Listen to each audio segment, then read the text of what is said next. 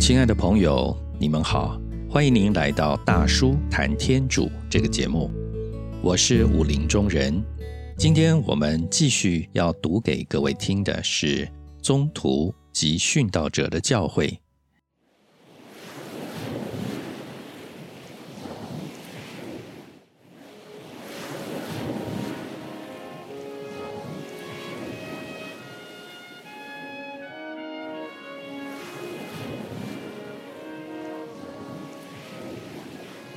宗徒及殉道者的教诲，第一章：救恩来自犹太人。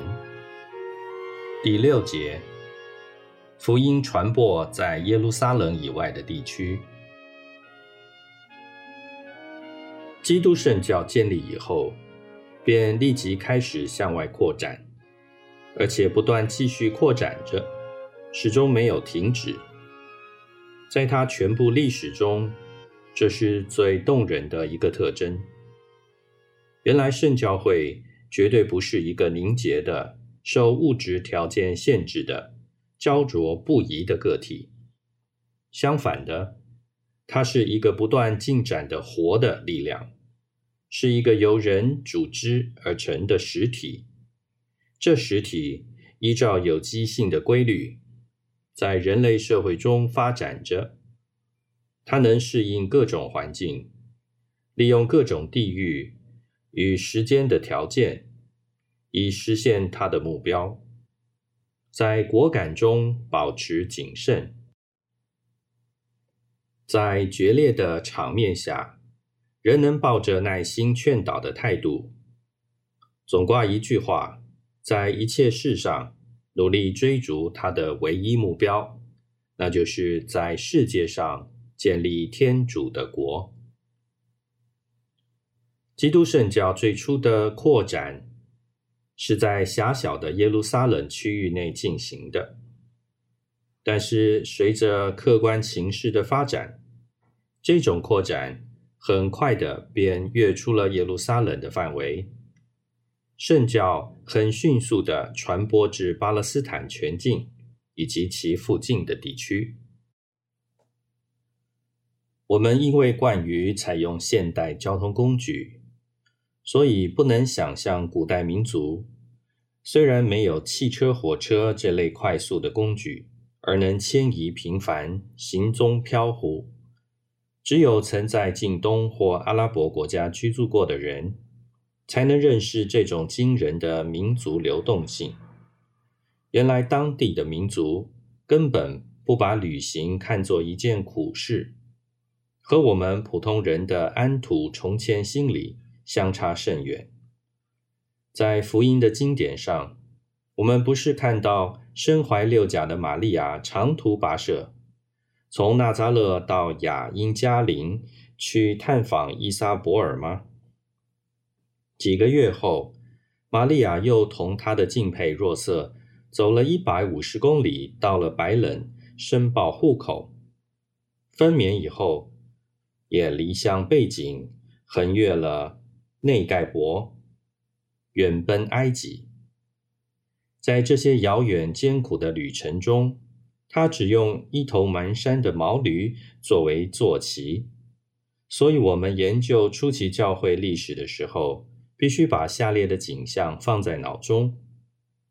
那时候，以色列民族不断的在圣地地区内往来移动，大路上充满着骆驼和驴子，在沙漠的旅行队伍中行走，旅客拥塞在不舒服的旅店当中。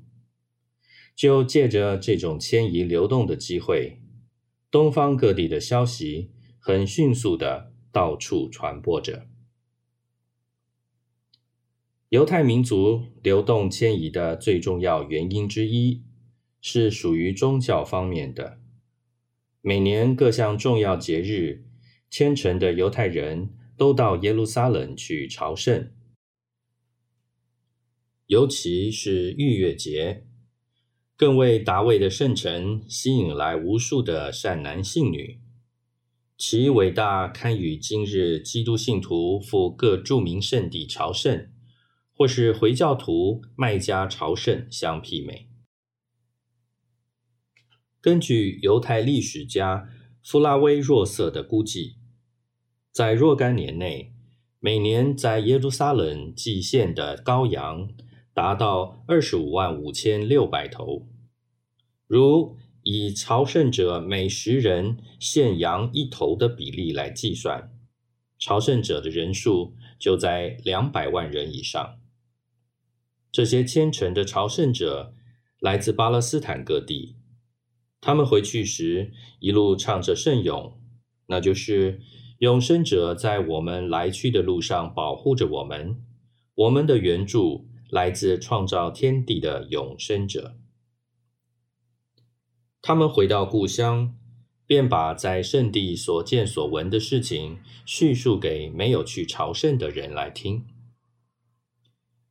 贸易的交流与耶路撒冷圣城促成了福音的迅速传播，但这两个现象并不以巴勒斯坦的居民为限。原来，巴勒斯坦地区在罗马帝国广大的领域当中，只是一个极小的部分，所以墨西亚来临的消息，即使在巴勒斯坦引起震动。并不一定，当然能影响罗马帝国的其他地区。因此，福音所以能很快的传遍帝国各地，不能不归功于另一个重要的因素，那就是散居各地的犹太侨民。我们知道，犹太民族很早就开始在外国侨居，巴比伦放逐以前。达马士革已有犹太侨民移植该地，负责经营商业。公元前第六世纪的时候，大批的犹太人自撒玛利亚放逐到亚西里亚，自犹太放逐至巴比伦。所以，根据多北亚传与艾斯德尔二书的记载。非但在幼发拉底和底格里二河流域有犹太人居住，甚至在伊朗高原一带也有犹太人的踪迹。以后有很多的原因，更加速了犹太民族的移植。亚历山大大帝曾将一批犹太人安插在他的新都亚历山大里亚城。他又曾将美索不达米亚若干土地划给了犹太人居住。塞琉西亚人虽然曾在巴勒斯坦施虐，他们也曾鼓励犹太人往安纳都里亚移民。此外，罗马人俘虏了安提厄克厄比法尼手下的巴勒斯坦军队以后。便将他们安置在意大利，所以历史上的一切变动都当促成犹太侨民的向外移植。公元初期，罗马各省都有犹太侨民的踪迹，而且这样的向外移植运动一直延续到一百年以上。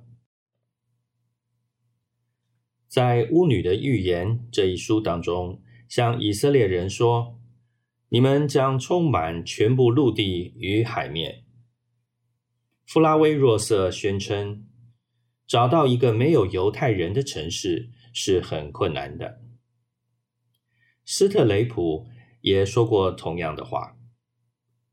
圣奥斯丁引用了辛尼加的一句话，他说：“这个可恶民族。”也就是犹太民族的风俗习惯，竟在一切国家都建立起来了。事实上，在巴比伦，在希腊的圣岛提鲁斯，也就是这岛上犹太人建有会堂一所；在萨迪，在罗马属地高卢，都有犹太人的踪迹；在埃及的亚历山大里亚城。市区五分之二都属于犹太人。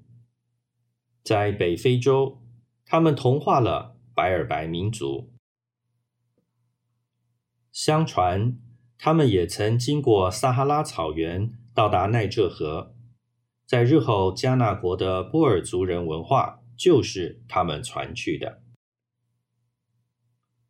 散居各地犹太侨民的确实数量，是否可以计算呢？当然，我们不能太相信费龙的夸大估计。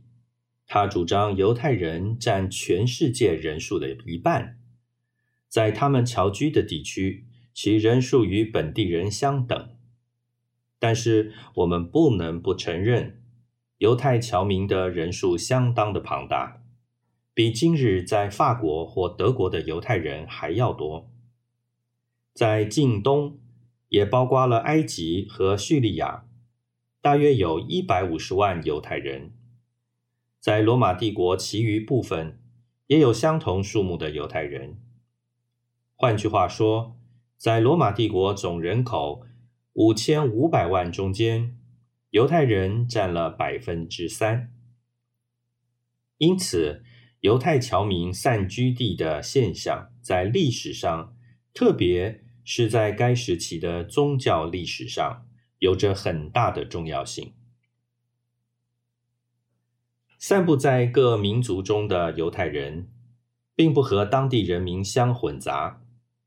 表面上，他们虽然度着当地的生活，说着当地人民的语言，遵守当地的习惯，但是他们在会堂集合，讲解神圣的托拉经。服从长老会议和一位公选的首领的领导，所以他们严格保守精神的独立。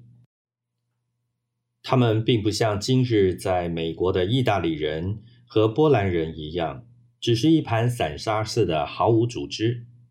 相反的，他们仍旧是选民的分支。历史虽然将他们从树干上折下，但是他们对于树干，也就是祖国。等继续效忠，并不断的由他吸收意志。散居各地的犹太侨民与巴勒斯坦经常保持联系。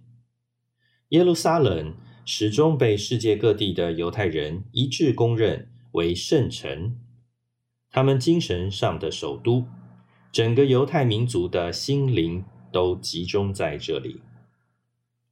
犹太公议会。继续对世界各地的犹太侨民行使他的最高司法权。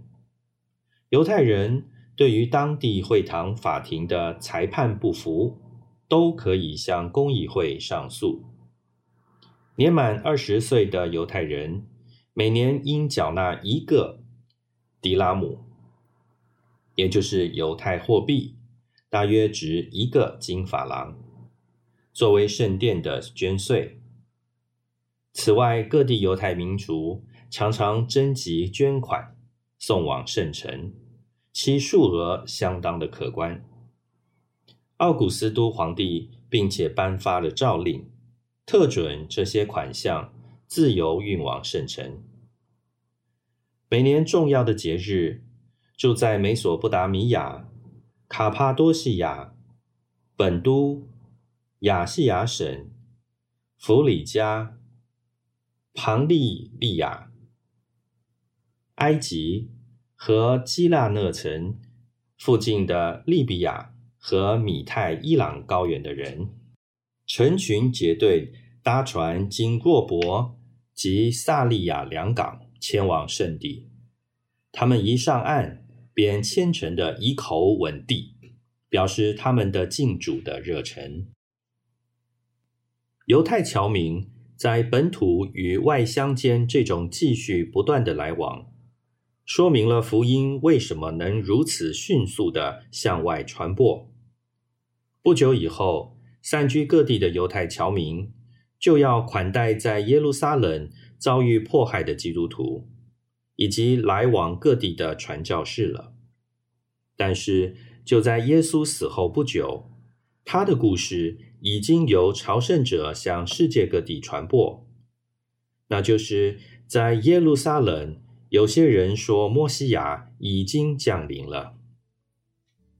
这个消息在亚历山大里亚城法拉区的犹太民族中间，在罗马城的街头巷尾到处的散布。天主圣神已经降临了，他已替福音打下了基础。